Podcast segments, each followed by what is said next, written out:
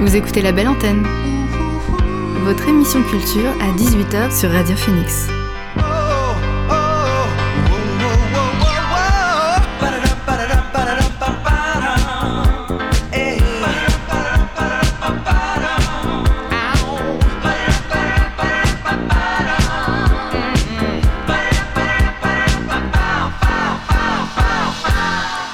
Bonsoir à toutes et à tous, c'est Alix sur Radio Phoenix et il est 18h.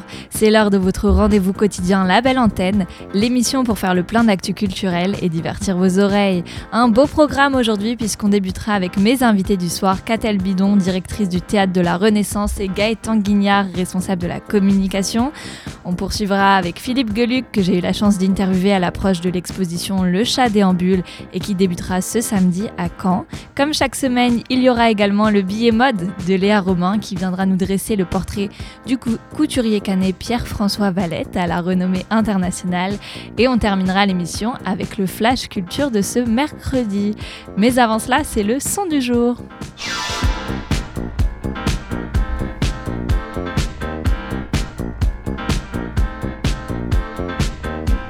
Et ce soir, le son du jour, on le doit à Idols. Un an seulement après la sortie d'Ultramono, le groupe de punk rock originaire de Bristol est de retour avec le single The Beachland Ballroom, un titre aux accents soul accompagné d'un clip dégoulinant de sueur.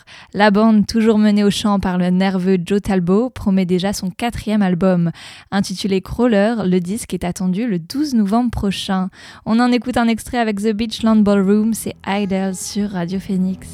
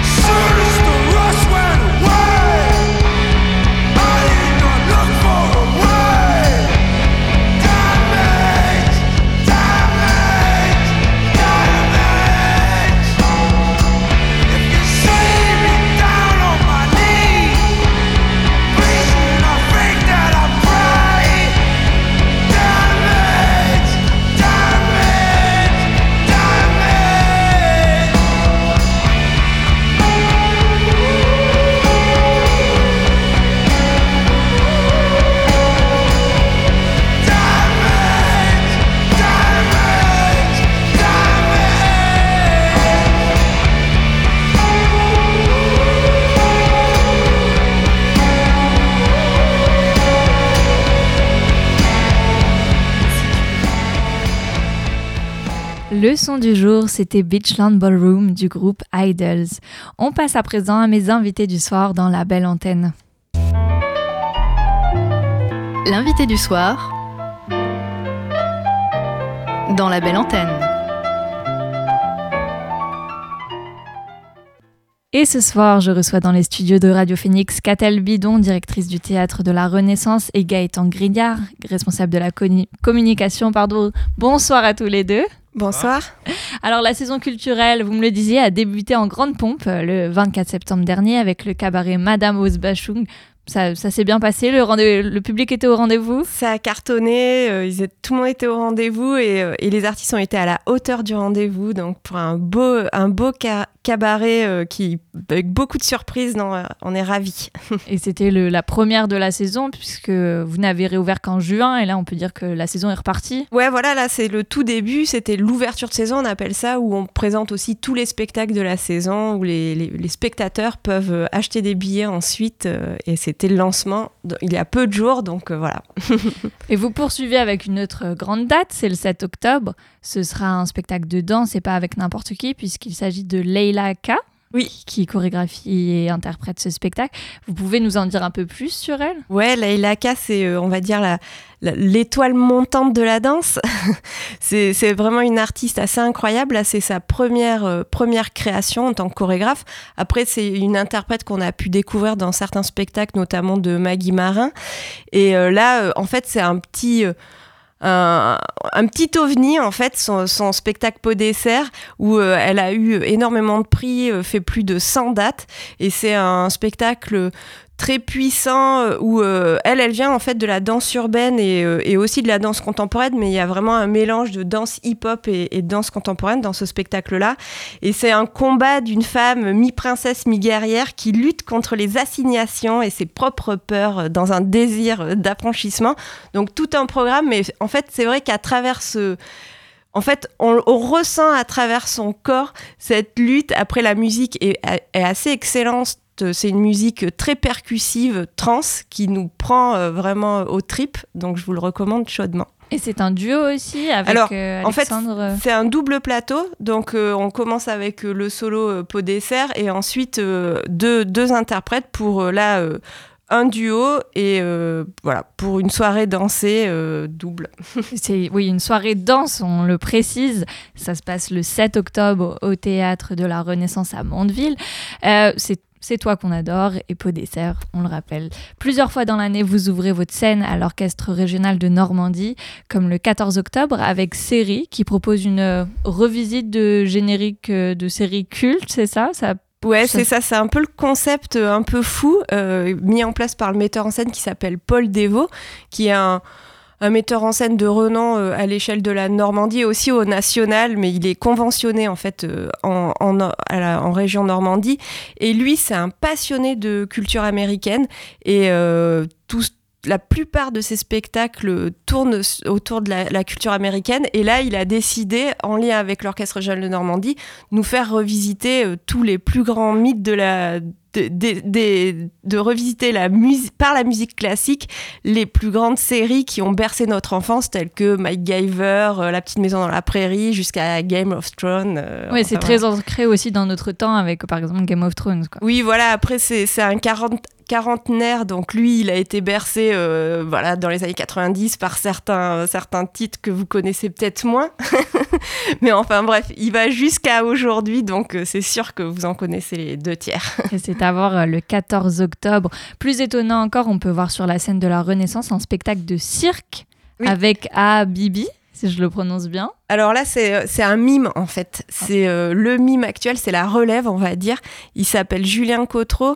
C'est quelqu'un qui, euh, qui fait l'unanimité dans, dans, ce domaine-là. Avec son premier spectacle euh, il, qui s'appelait Imagine-toi, il avait reçu un Molière, le, le, Molière espéré par beaucoup d'artistes. Et il est issu du Cirque du Soleil, donc un des cirques les plus connus au monde. Et là, c'est sa nouvelle création qui s'appelle Habibi. Et voilà, il rend, il rend hommage, un clin d'œil aussi à ses ancêtres, à son grand-père. Et, euh, et c'est vraiment aussi un retour au rire instinctif, au rire charnel, qui peut vraiment faire beaucoup de bien, où on, on va pas, en fait, on n'est pas là pour se prendre la tête, on est juste là pour prendre du plaisir avec le corps, avec le rire. Et pour les enfants, c'est génial de leur faire découvrir aussi le théâtre par le mime clown et mime, on pourra lâcher les rires qui nous ont certainement manqué aussi pendant euh, ces confinements successifs. Il y a Birds on Wire, c'est aussi, si je le dis bien, c'est aussi un événement attendu et je crois qu'il est complet. C'est pas une surprise pour vous? Euh, non, c'est même pas une surprise parce qu'en fait c'est un report parce que vous savez euh, pendant les l'année un peu difficile que nous avons connue, euh, la, plupart des spectacles n'a pas eu lieu. On a pu en jouer que trois en fait la saison dernière. Et Birds on Wire, c'était un spectacle qui était prévu l'année dernière, qui était déjà complet l'an dernier, donc là qui est recomplet cette année euh, alors qu'on a réouvert la billetterie euh, il y a 15 jours. Mais voilà, c'est normal, c'est un concert attendu, c'est d'une qualité musicale et artistique, c'est très exigeant et en même temps très accessible. Rosemary Stanley, euh, je ne sais pas si vous la connaissez, elle avait cartonné avec le groupe Moriarty dans les années 2000. Et là, elle revient euh, avec Dom la Nena, qui est très présente aussi sur les ondes de France Inter euh, et, sur Arte, au chant et au violoncelle. Et elle se réapproprie des icônes telles que Leonard Cohen, Jack Brel ou, John Lennon, avec beaucoup de, poésie, beaucoup de... Et elles sont très... C'est très avec un petit petit clin d'œil féministe, euh, c'est parfait. Un duo voix et violoncelle le 8 novembre. Euh, toujours dans la musique, c'est le 18 novembre, vous accueillez Lior Chouve pour solo collectif. À quoi faut-il s'attendre? De la musique, de la danse, du théâtre et même de l'art du clown? Ah oui, bah alors Lior Chouve, c'est pareil, c'est un peu un ovni, euh, un peu indescriptible. Cette, cette chanteuse, elle, est, elle sait faire plein de choses puisqu'elle vient aussi du milieu du cirque et elle fait de la percussion euh, corporelle, euh, elle a une voix euh, hallucinante. En fait, je sais pas si elle, est israélienne, je sais pas si certains, enfin, vous devez connaître Asaf Avidan. Et ben, en fait, Asaf Avidan qui peut vraiment mettre, nous mettre dans tous nos états. Et ben, elle, c'est un peu cette voix chaude, très assez incroyable qui nous, qui nous transperce. Et ce qui est génial avec cette fille, c'est aussi qu'elle elle est multi-instrumentiste, elle, elle, nous fait découvrir des instruments tels que le hang, qui est un instrument assez particulier, qui, enfin, ce qui est indescriptif, faut regarder sur Internet, mais enfin, en tout cas, vous trouverez des vidéos. Et, euh, et elle nous fait rentrer dans son univers. Voilà, c'est vraiment, en plus, là, ce qu'elle a promis de nous faire pour euh, ce concert, parce que elle vient juste, euh, c'est une artiste, là, elle, fait, elle vient de faire La Cigale à Paris elle, est elle émerge, mais elle va émerger très fort, euh, je pense, dans les mois à venir. Elle, elle, nous invite vraiment à rentrer dans son monde. Donc, elle sera peut-être en bord de scène, voire même dans un, un, coin aménagé de l'espace pour qu'on l'entoure et qu'on rentre avec elle euh, dans son univers. Euh, je pense que ça va être un moment assez incroyable. Pour faire tomber aussi la barrière scène publique Carrément, voilà, elle a toutes ces envies-là parce que c'est quelqu'un qui a beaucoup été en rue aussi, puisqu'elle vient du milieu du cirque et des arts de la rue, donc elle, elle aime le rapport euh, direct au public. Euh. Une artiste inclassable, c'est à voir le 18 novembre. Euh, en avant-goût du festival, du festival à partir du, du, du, réel qui aura lieu en janvier, vous proposez Aquila, le tissu d'Antigone, mais remis au goût du jour dans une version 2.0 oui, c'est ça. c'est tout à fait ça. Euh, en fait, euh, là, c'est euh, Marine Bachelot Nguyen, la metteuse en scène, qui décide de se confronter aux zones, zones d'ombre de la République et qui, qui crée un parallèle entre une jeune collégienne qui décide au moment de la minute de silence post-attentat de ne pas se découvrir la tête, ce qui crée euh, un émoi dans la communauté éducative. Et euh, alors que c'est une, euh, un enfant sans histoire, très bon élève, et en fait on apprend que son frère est terroriste et qui vient d'être condamné. Et comme vous le savez, les terroristes ne peuvent pas, au moment des funérailles, le, la famille ne peut peuvent pas assister aux funérailles. Et elle au même titre que Antigone qui ne pouvait pas euh, qui, qui, qui, luttait contre le fait que euh, elle ne puisse pas assister aux funérailles de son frère et ben là euh, c'est un parallèle avec Antigone et ce qui peut se passer aujourd'hui. Et à travers ça voilà elle, elle soulève toutes ces questions de, de rapport à la République de c'est un rapprochement super intéressant et en plus très actuel. On est en plein cœur aussi du procès euh, des, attentats de 2015. Euh, c'est à voir le 30 novembre. Toujours dans le before du festival à partir du réel. Cette fois, c'est un duo avec Lucas ou LUCK qui s'interroge sur nos origines, c'est ça? Tout à fait, Lucas Last Universal Common Ancestor. Attention. Et en fait, là, c'est deux Belges italo-belges, on va dire, qui décident d'aller euh, à la conquête, euh, à retrouver leurs origines parce que voilà, ils sont d'origine italienne et ils en peuvent plus qu'on leur demande à chaque fois mais d'où tu viens, d'où tu viens? En Belgique, on passe leur temps à leur demander d'où ils viennent alors qu'ils sont belges et ils trouvent ça insupportable. Donc ils décident de partir euh, en road movie jusqu'en Italie pour aller voir ce qui se passe en Italie. Est-ce qu'en Italie, enfin, on leur arrêtera de, on arrêtera de leur demander d'où ils viennent? Bah, hélas, c'est toujours plus compliqué que ça. Quand ils arrivent en Italie, tout le monde leur dit Mais d'où tu viens? Donc, en fait, on n'est jamais euh, là où il faut être, en fait. Et c'est vrai que ce qui est génial avec ces deux, euh, ces deux comédiens, c'est qu'ils ont réussi à nous parler de la question très actuelle et très politique de l'identité, avec beaucoup d'humour, beaucoup de dérision. Et euh, voilà, ils sont très très chouettes. Et je sais que c'est un spectacle coup de cœur du Festival d'Avignon 2020. Ah non, 2019, pardon. En 20, il a été annulé. sur la question des origines euh, très actuelle et sur l'identité. C'est à voir cette fois le 8 décembre. Euh, également au théâtre, on aura l'occasion de voir les femmes de Barbe Bleue. C'est une revisite du conte, une dénonciation de la domination masculine? Oui, euh, là encore, c'est euh, Lisa Guez, la metteuse en scène, qui décide de décortiquer, de disséquer euh, le, conte de Barbe Bleue et de mieux comprendre pourquoi il y a souvent la tentation d'ouvrir la porte, alors que nous savons que ça ne sera pas une bonne issue. Mm. Donc elle parle de voilà toute la complexité et aussi le rapport d'égalité entre les hommes et les femmes qu'elle prône évidemment. Et voilà, c'est un spectacle très très assez assez incroyable avec une distribution euh, d'acteurs euh, enfin c'est des actrices euh, géniales. Et elles ont eu la chance de recevoir alors que c'est une première pièce le prix des lycéens le prix du jury au festival Impatience à Paris ce qui leur a permis d'être directement sélectionnées dans le festival IN d'Avignon ce qui est une grande chance pour une très jeune compagnie et là, ce sera une de leurs premières représentations Ouais, enfin après, elles, elles ont été là dans le festival In d'Avignon de 2021. Donc euh, ici, euh, en Normandie, oui, ça sera une des premières en Normandie, on va dire. Et la dernière date pour bien clôturer la fin d'année 2021, c'est Alter Ego avec l'Orchestre régional de Normandie. On peut parler d'un appel à l'Afrique avec la flûte euh, de Wahanou Diara. Oui, Wahanou Diara, c'est un, un, un, artiste assez exceptionnel. Euh, il est polyinstrumentiste. Il est originaire du Burkina Faso. Et euh, voilà, dans, les instruments que lui aussi nous fera découvrir, il y a la flûte peul, le tamani, le jelly ngoni et la calebasse. Et la spécialité, euh, c'est que voilà, la spécificité, ça va être de créer du lien entre les musiciens de l'orchestre, où ils seront 17 sur scène, 17 musiciens de l'orchestre, avec Ouahanou Diara en, en soliste.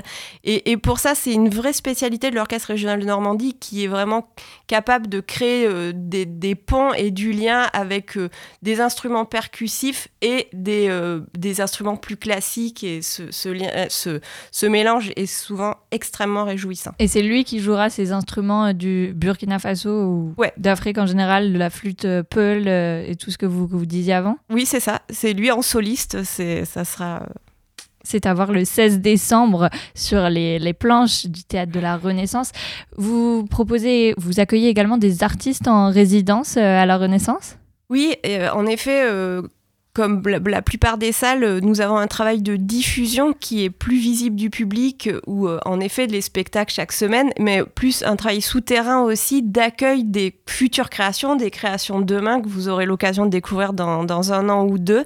Et là, euh, cette année, nous allons avoir euh, Claire Barabès en février avec euh, Longtemps je me suis levé tôt, mais dont on reparlera peut-être parce que ça sera dans le festival à partir du REL.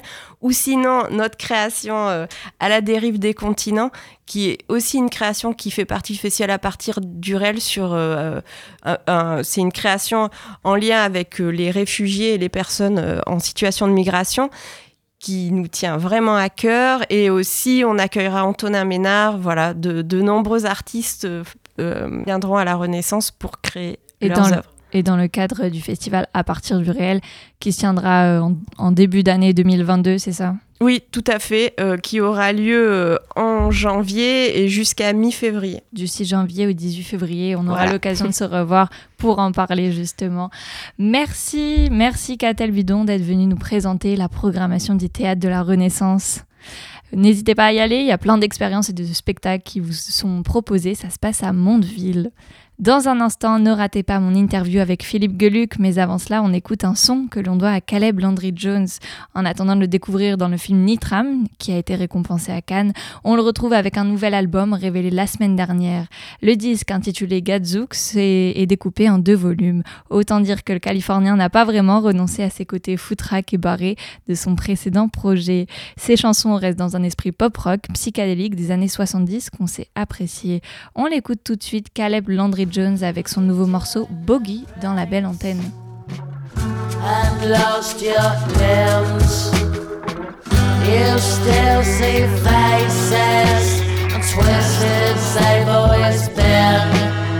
There's a person that passes me twice from the same direction. There's a feeling today that I've had as a child.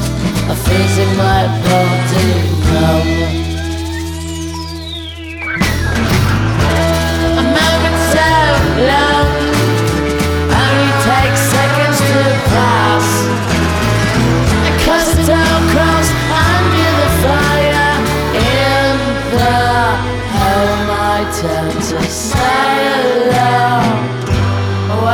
through all the pictures of teeth I feel so warm, air so steep, thick and lingers like wood, wet and heavy I brood.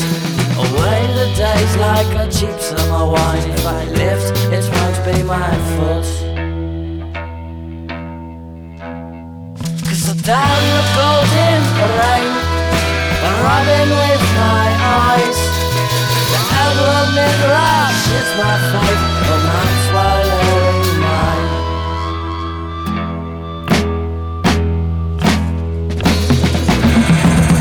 I'm twist confused and one with his decision to end me here. All he left her in his wake, all his matter everywhere. All of the poor things been mad at late, spider pinholes in on me. She goes back to the pit and search for alternatives. And everywhere you go, just another kind of start.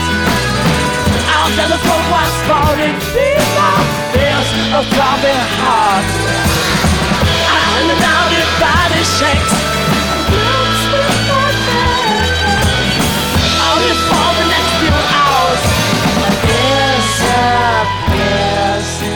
to me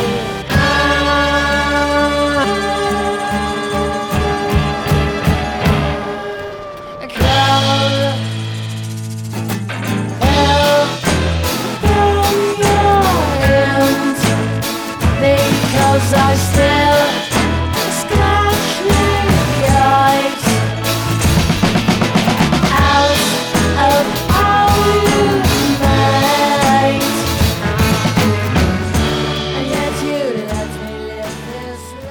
C'était Bogey de Caleb Landry Jones sur Radio Phoenix. Avant d'écouter une nouvelle musique, je vous en parlais dans le sommaire, c'est l'heure de mon interview avec Philippe Geluc. Vous le connaissez, c'est sûr, le chat de Philippe Geluc. Eh bien, les statues à son effigie sont en train d'être installées à Caen pour une inauguration prévue le 2 octobre. L'exposition Le chat déambule sera à découvrir un peu partout dans la ville à partir de samedi. Et j'ai le plaisir aujourd'hui d'échanger avec son créateur Philippe Geluc. Bonjour Philippe. Bonjour Alix. On vous connaît avant tout pour vos BD. Pourquoi avoir décidé de passer du dessin à la sculpture? Alors, vous pourriez poser la même question à des confrères éminents, à Rodin, à Michel-Ange. Non, je plaisante. Mais c'est vrai qu'ils sont passés du dessin à la sculpture. En fait, tous les sculpteurs ont d'abord été dessinateurs. Certains dessinateurs ne deviennent jamais sculpteurs, mais tous les sculpteurs ont, été dessinateurs. Et, je ne sais pas ce qui nous prend. Un jour, on se dit que l'expression en deux dimensions ne suffit plus et on a envie de peut-être de donner davantage la vie au personnage qu'on a créé. Parce que je dirais pas que le mien, on dirait qu'il va parler, mais euh, quand on le voit comme ça en grand et en bronze et en énorme, il prend une euh, réalité qu'il n'a peut-être pas sur la feuille de papier. Lui donner une réalité. Et comment, comment est née l'idée alors de, de, de lui donner cette forme, cette sculpture? J'ai toujours sculpté en fait. Je me rends compte, et on a, on a découvert ça dans les entretiens que nous avons fait pour préparer le catalogue album qui accompagne l'exposition, qui s'appelle Le Chat déambule, et, et dans lequel j'ai puisé dans mes souvenirs et dans mes archives. Et j'ai retrouvé des choses que j'avais honnêtement complètement oubliées. Et c'était des petites sculptures qui accompagnaient certains dessins que je faisais à 17, 18 ans. Et, c'était euh, dix ans avant d'inventer le chat. Et quand le chat est né, ben, j'ai continué naturellement à y associer euh, de la trois dimensions. Et c'est un, type qui est un jour venu me trouver à la rédaction du journal en me montrant un buste qu'il avait fait du chat. Et c'était très très bien réalisé techniquement, mais ça ressemblait pas à mon personnage. Et je lui ai dit, j'ai dit, c'est bien, ta technique, elle est formidable, mais je, je reconnais pas le chat. Et là, lui m'a dit, mais il y a que toi qui peux savoir comment il doit être. Euh, j'ai dit oui, mais euh, voilà, je, je, je n'ai jamais sculpté, mais il y passe dans mon atelier et, et on verra. Et là, il m'a donné de la terre glaise, de la terre modelée, et il m'a dit, montre-moi comment tu l'imagines. Et j'ai sculpté devant lui comme ça un, un buste du chat. Et le type m'a dit, mais c'est incroyable, j'ai jamais vu quelqu'un qui aussi rapidement pouvait donner autant de, de justesse à son personnage. C'est venu tout seul. il, il, est venu tout seul. Il a dit, mais tu, tu es sculpteur. Il n'y a, y a, pas de doute. Comme euh, quelqu'un peut être musicien, comme ça, de, il, il, a le sens euh, musical. Et moi, j'avais ça dans, au bout des doigts. Et donc, depuis cette époque-là, on a toujours travaillé ensemble, c'est-à-dire que moi, je crée le modèle modèle dans l'attitude que, que je lui donner. Et puis, je lui passe le bébé et lui fait les finitions parce qu'il a une technique absolument époustouflante. Au fil des années, j'ai sculpté une, et puis deux, et puis dix, et puis douze, et puis les derniers temps, j'ai accéléré le mouvement pour arriver à vingt, qui était le nombre que je m'étais fixé pour, euh, constituer cette exposition du chat d'Urbule, et euh, j'y suis arrivé. Et c'était passionnant parce que après mon travail de modelage, il y a 45 euh, personnes qui interviennent pour faire le moule, le contre-moule, la cire perdue, la fonte du bronze, la patine, les socles, etc. C'est euh, c'est un travail d'équipe à un certain moment. Vous parliez de 20 sculptures en bronze, hautes de 2,70 m et d'un poids de 2 tonnes. Pourquoi vous les avez voulues si imposantes?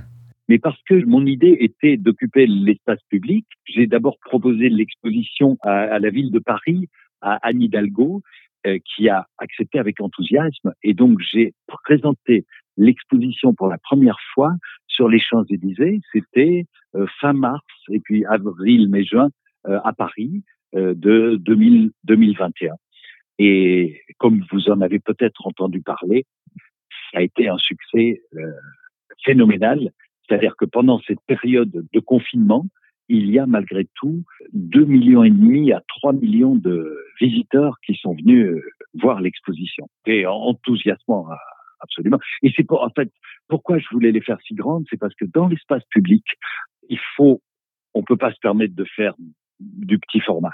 Et c'est drôle que vous me posiez cette question parce que je me souviens très précisément du jour où j'ai fait faire des agrandissements photos de certaines sculptures que j'avais déjà réalisées en 50 cm de hauteur et je les ai agrandis à 2 mètres. Et avec un collaborateur, on a emporté ces photos que j'avais fait coller sur un panneau de, de je sais quoi, pour, pour les mettre sur la petite place à côté de chez moi, à côté de mon atelier. Et on est allé dans la rue avec deux grands chats comme ça, agrandis en carton. Et là je me suis rendu compte que j'avais choisi la bonne taille et mmh. que ça se voyait qu'il y avait une vraie présence dans l'espace public puis c'est ça voilà, qui, a, qui a enclenché tout le processus après. Et vous l'avez dit, le, la première exposition a eu lieu à Paris. Juste à la sortie du confinement, c'était aussi un moyen de renouer avec la culture, de donner euh, accès à la culture au public euh, qui, ont été, qui étaient encore euh, privés d'espace culturel à ce moment-là aussi Oui, les, les, musées étaient encore fermés à ce moment-là. Et euh, alors, on, on, ne sait pas, on ne saura jamais si le chat c'est de la culture ou pas. Euh, mais parce que tout le monde a sa définition de la culture. Certains pensent que la culture, ça doit être sérieux et voire un peu ennuyeux, et puis d'autres pensent que la culture, ça peut être populaire et joyeux. Et moi, je suis plutôt dans la deuxième catégorie. Et donc, oui, les gens sur les Champs-Élysées, quand je m'y baladais, me disaient, mais waouh, qu'est-ce que ça nous fait du bien. On n'est plus, on n'a plus de musée, on n'a plus d'expo, il n'y a plus rien euh, qu'on puisse visiter. Et là, on a tout à coup cette expo qui est offerte à tous. Et merci, me disait-il, de nous apporter de la joie dans une période où nous en manquons tellement je vais vous dire quelle récompense d'entendre des choses comme ça. J'imagine en tant qu'artiste. Et justement, vous pensez que c'est un phénomène, y a un phénomène pop culture autour du chat, tout le monde peut se l'approprier également du fait qu'il soit dans la rue, que tout le monde le reconnaît? Oui, je pense qu'il y, y, a un côté euh, le chat, c'est drôle de dire, il a un côté rockstar comme ça. Il est, il, est là, il est, les gens viennent vers lui et ça m'amuse et ça me voilà, il fait rire et en même temps il touche le, le public et il parle à toutes les générations. Et ça, c'est très très important pour moi. C'est pas une chose que j'ai recherchée, mais c'est une chose qui est. C'est-à-dire que euh, les gens me le disent. Ils me disent j'ai j'ai appris à aimer le chat grâce à mon grand-père qui m'en parlait. Ou un papa me dit moi je voilà depuis que je suis tout petit je lis le chat et maintenant mes enfants euh, sont complètement accros. Euh, la pop culture c'est drôle, ça peut être deux choses parce qu'il y a les, les, toute la vague des peintres pop, hein, comme euh, Warhol, Basquiat, Liechtenstein, mm. etc. Mais j'aime bien le côté pop dans le sens populaire parce que c'est vrai, l'étymologie du, du, mot pop, c'est populaire. Et je crois qu'il faut pas essayer de faire du populaire. Je crois qu'il faut simplement essayer de faire ce pourquoi on est fait. Il faut exprimer ce qu'on a en soi et après, ben, c'est les autres qui vous disent si c'est populaire ou pas. Et il n'y a pas de honte à, à faire de l'art euh, un petit peu incompréhensible, euh, parce que si c'est ça qu'on a dans la tête et, et dans les tripes, ben, il faut exprimer ce qu'on ressent. Mais si on a la chance d'être suivi par beaucoup de monde, et ce qui est mon cas, ben, c'est enivrant au plus haut point. C'est sûr, de l'art incompréhensible et intergénérationnel. Vous pensez que l'art manquait un peu d'humour, justement? Alors, il y a, y a un, chapitre de l'album catalogue qui traite de ça. J'ai voulu remonter un petit peu dans l'histoire de l'art et j'appelle ce chapitre le rire dans l'art. Et je constate que déjà dans l'Égypte ancienne, il y a des, des hiéroglyphes où les mecs, les scribes, faisaient des blagues il détournait des proverbes sérieux pour en faire des proverbes rigolos. Et il y a des traces de l'humour dans l'art à toutes les époques.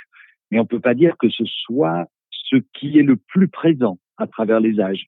Mais pourquoi? Parce que l'art a souvent été religieux, et puis il a été aussi la glorification des puissants, qui étaient des mécènes, qui faisaient vivre les artistes en leur achetant des sculptures et des tableaux. Et donc, le mec qui représentait l'évêque ou le, prince ou le roi machin, il n'avait pas intérêt non plus à, lui dessiner des, poils dans les narines pour faire marrer les autres. Donc, l'art est tout de même très souvent sérieux, mais ça a peut-être faire croire à, à certains que l'art doit être sérieux. Eh ben non, moi je crois que l'art doit être tout. Il doit être la représentation de la vie, des émotions. Et parmi les émotions, l'une des plus belles pour moi, c'est le rire. Et donc l'art peut aussi être joyeux. Et ça, c'est plutôt récent dans l'histoire de l'art. C'est le 19e siècle et puis surtout le 20e siècle qui nous le montre. L'art n'est pas que sérieux, il doit être aussi humour. Vous présentez toutefois euh, des, des, statues assez graves. Il y en a trois, je pense au martyr du chat, au chat en atlas ou le juste retour des choses. Euh, à chaque fois, vous essayez quoi? De faire passer un message ou de rendre un hommage? Oui, alors la plupart des, des sculptures traitent de sujets légers, sont drôles, euh, sont parfois un gag mis en scène sous forme de sculpture. Et puis, les trois dont vous parlez sont effectivement plus interpellantes. Le martyr du chat, c'est clairement un hommage à mes confrères et amis assassinés lors des terribles attentats de Charlie Hebdo. C'est le chat en Saint-Sébastien qui n'est pas transpercé de flèches mais de crayons. Sur ces crayons sont venus se poser des petits oiseaux qui représente euh, bah, l'espoir que la vie euh, reprenne, que, que, que, la jeune génération euh, soit un petit peu moins obtuse que les précédentes. Et puis, cette sculpture-là, à Caen, sera installée devant le mémorial de Caen. Et je trouve que c'est une jolie association parce que c'est un lieu de mémoire absolument magnifique que je vous recommande de visiter si vous ne le connaissez pas. Mm. Et le chat en, martyr euh, se, se, trouve là, là devant. C'était là qu'il devait se trouver. Et puis une autre culture montre le chat en Atlas, vous savez, ce dieu de la mythologie grecque qui portait euh, la sphère céleste sur les épaules, condamné à ça. Et ici, la sphère céleste, je l'ai bourrée de déchets plastiques. La sculpture s'appelle On en a plein le dos et dit bien que le plastique euh, jetable, euh, c'est une aberration et que ça va nous empoisonner tous. Voilà. Et puis la troisième plus grave, ben, elle concerne la violence routière. Mais j'ai retourné le principe, c'est-à-dire qu'ici, c'est une voiture qui s'est fait écrabouiller par un chat d'une tonne qui lui est tombé dessus. Donc il reste juste une crêpe de voiture avec les roues en dessous. Et j'ai écrit sur le socle, pour une fois, c'est une voiture qui s'est fait écraser par un chat. Message de prévention aussi. oui, bien sûr. Mais, mais bon, là, ça n'a pas fait de dommages collatéraux. Il n'y a qu'une vieille voiture qui a été écrasée, mais j'avais demandé au conducteur de sortir du véhicule avant de lâcher le chat. C'est mieux. Rassurez-vous. C'est mieux. Alors, avant d'arriver à Caen, l'exposition est d'abord passée par Paris et Bordeaux. Pourquoi avoir choisi Caen comme troisième étape? Vous aviez un lien en particulier avec la ville?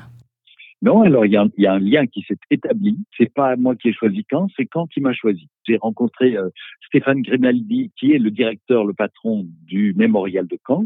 Et lui, quand je présidais un jury d'éloquence des lycéens, il y a 3-4 ans. En 2019. M'a fait rencontrer, ouais, m'a fait rencontrer Joël Bruno, le maire de Caen, à qui j'ai raconté mon projet, et il a immédiatement dit, mais il faut que cette exposition vienne chez nous. On vous accueille quand vous voulez. Devant une invitation aussi chaleureuse, évidemment, je n'ai pu que dire oui, et, et, et j'ai rencontré alors une équipe municipale absolument géniale, enthousiaste, réactive, magnifique. Voilà, je me suis fait des amis à Caen et c'est des amis pour la vie. À la différence de, Paris ou des quais de la Garonne à Bordeaux, à Caen, l'exposition sera cette fois éclatée sur trois sites. C'est un choix euh, de votre part de créer un jeu de piste ou de les mettre dans trois endroits différents? Alors non, c'est une demande de, la mairie et de l'équipe de la mairie et je trouvais ça très intéressant de d'un petit peu casser le principe de l'expo qui était une enfilade de 20 sculptures sur les champs ou sur les quais de la Garonne.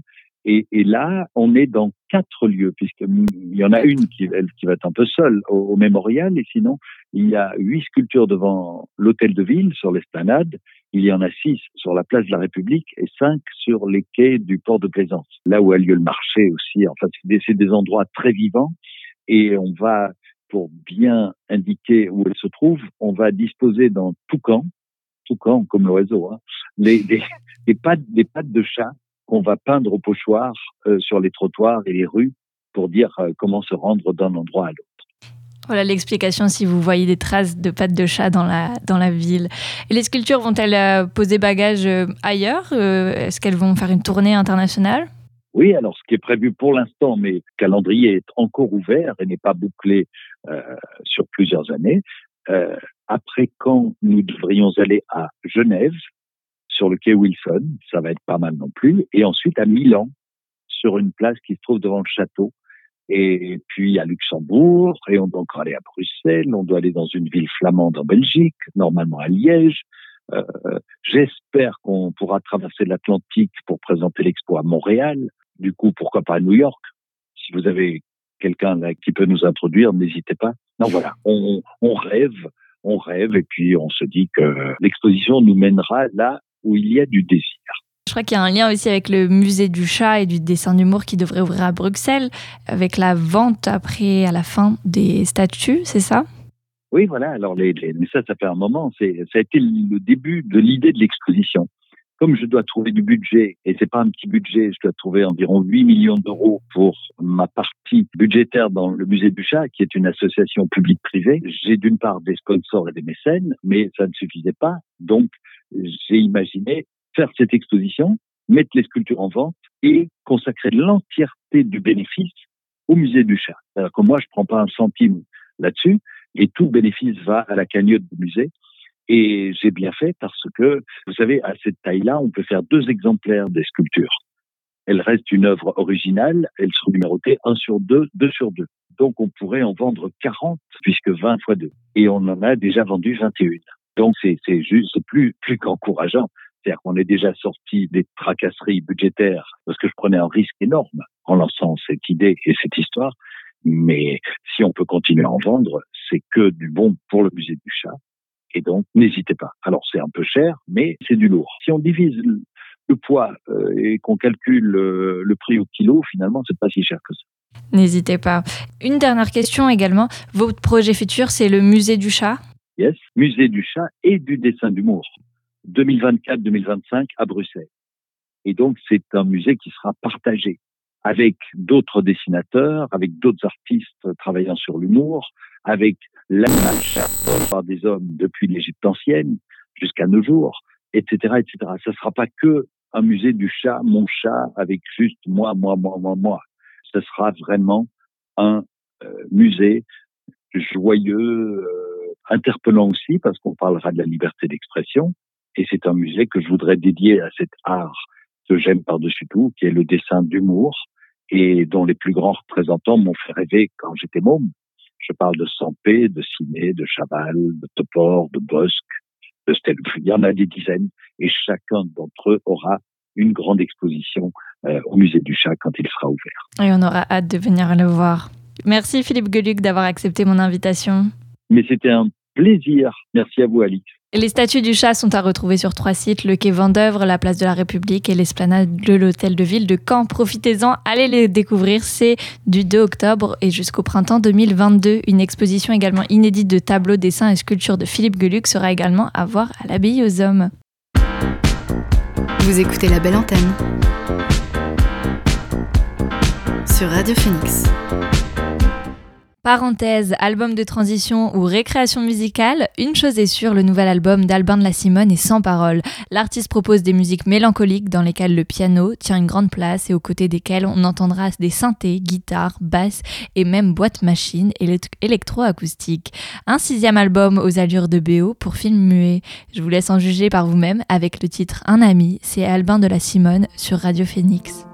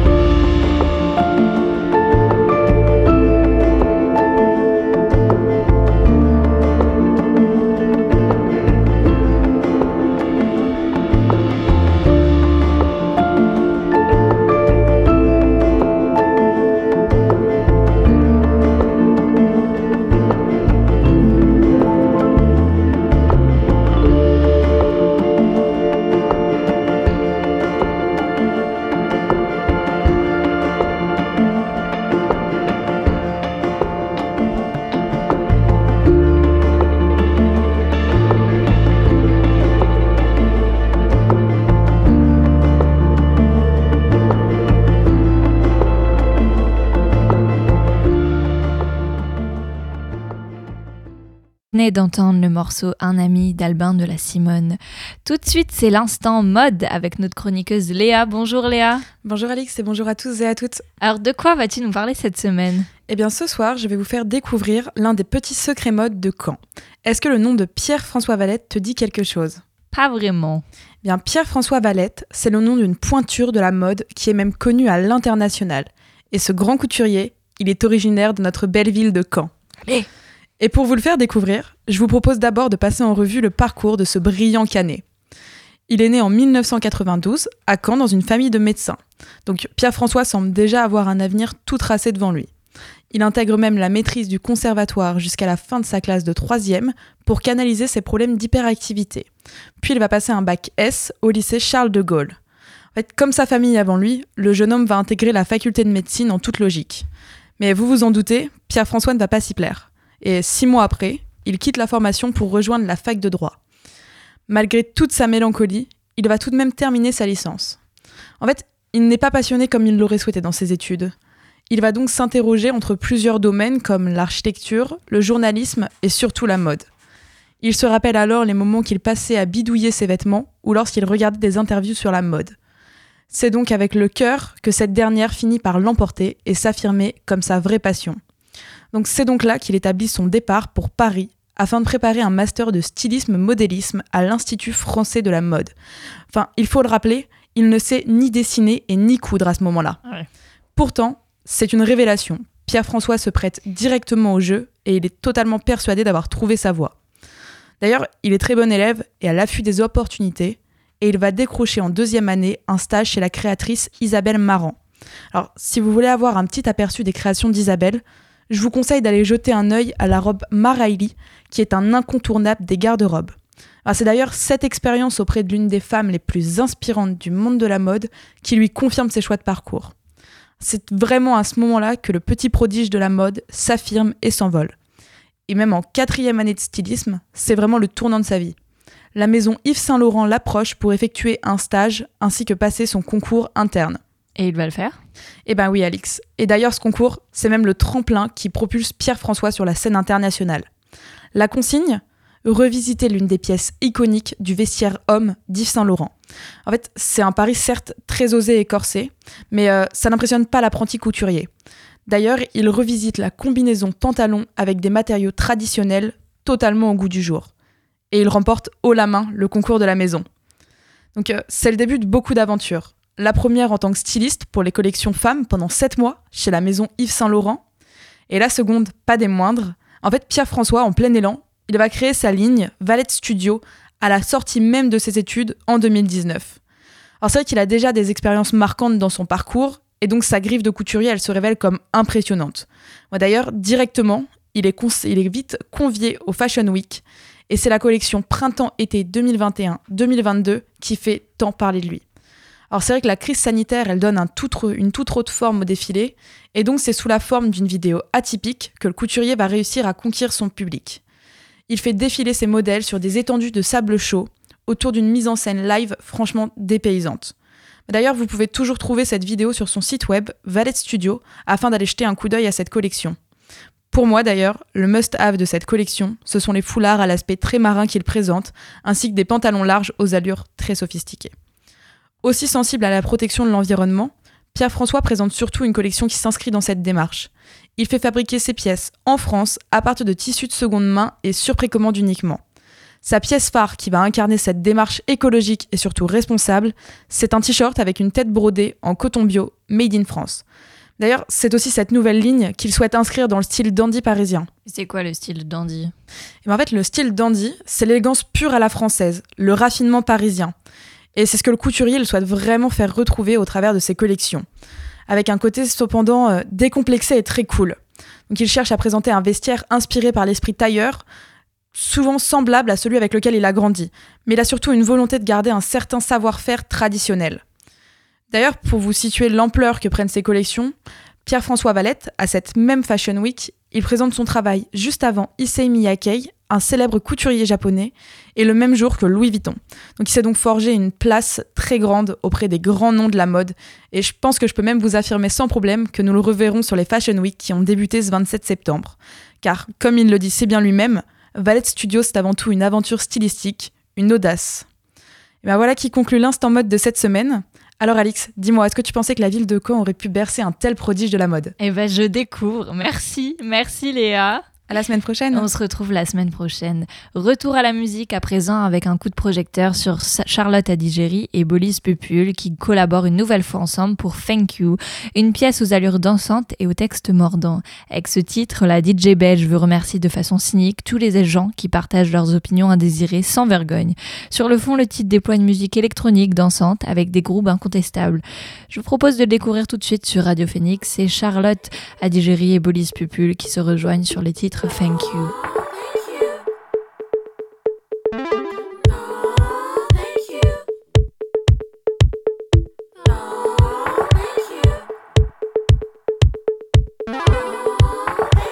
No, thank you. No, no, no, no, really, thank you. Thank you so much for taking the time to tell me this. This is a real eye opener. Yeah, you're right. This doesn't look good on me. And maybe I should ditch the blonde wig. That's such a good idea. Tell me, what would you like to see me in then? Couldn't have done this without you and your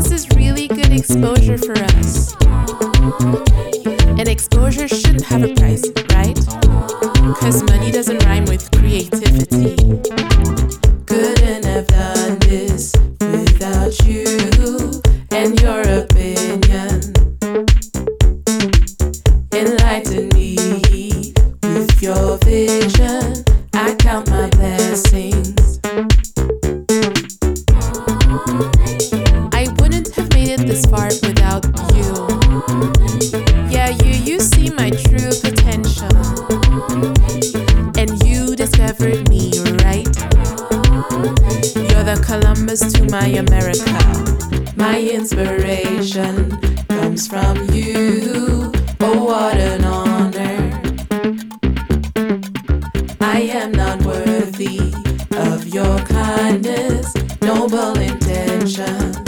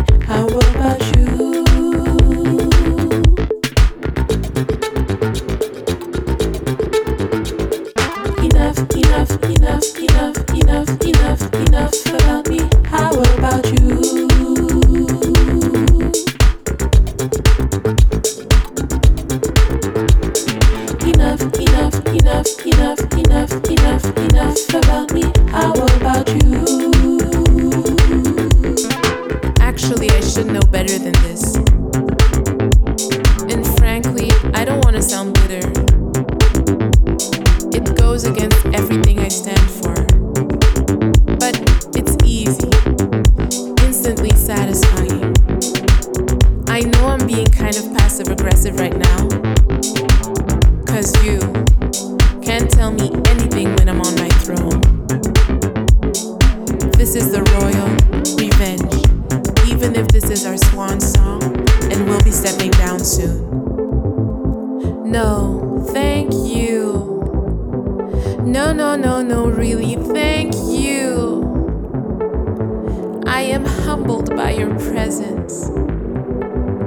I feel honored to be part of this.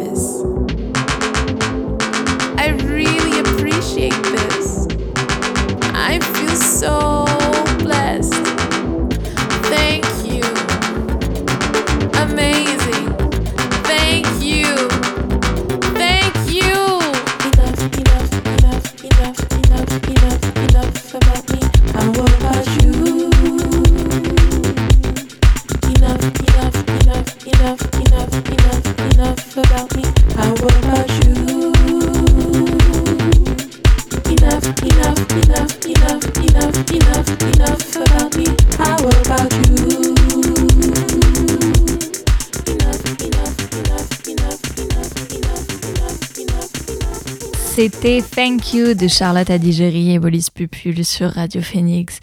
On passe à présent et comme chaque jour au point culture pour ne rien rater des dernières actualités. I'm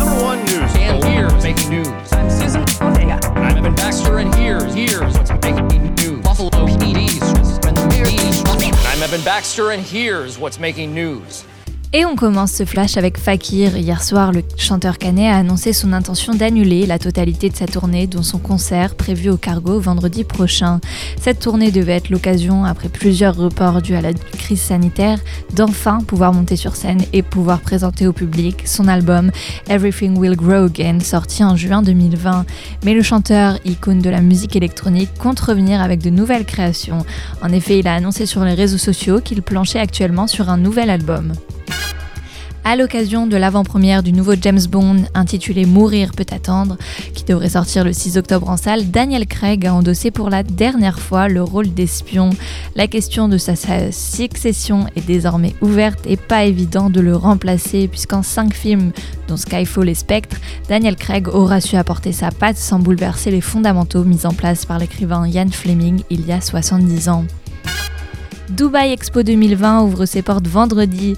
Ce sera la première exposition universelle organisée au Moyen-Orient, mais aussi le plus grand événement à l'échelle mondiale depuis le début de la pandémie, car Dubaï espère accueillir 25 millions de personnes durant les 6 mois que durera l'événement.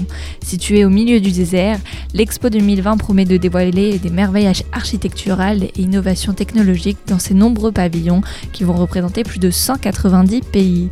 Parmi les attractions attendues, les Harlem Globetrotters, et un robot panda chinois. Les amateurs de voyages futuristes pourront également visiter une cabine Hyperloop, tandis que les passionnés d'histoire auront l'occasion de voir un ancien sarcophage dans le pavillon égyptien. Voilà, c'est tout ce qu'il y avait à retenir dans l'actu culture aujourd'hui. Et la belle antenne, c'est fini pour aujourd'hui. J'en profite pour souhaiter un très bon anniversaire à notre cher collègue Imran, qui est le présentateur de Fact News et c'est pas faux. Je vous retrouve demain pour une émission spéciale en direct du Big Band Café. C'est à 18h, même heure, même lieu. D'ici là, continuez à ouvrir en grand vos oreilles. Bonne soirée à tous et ciao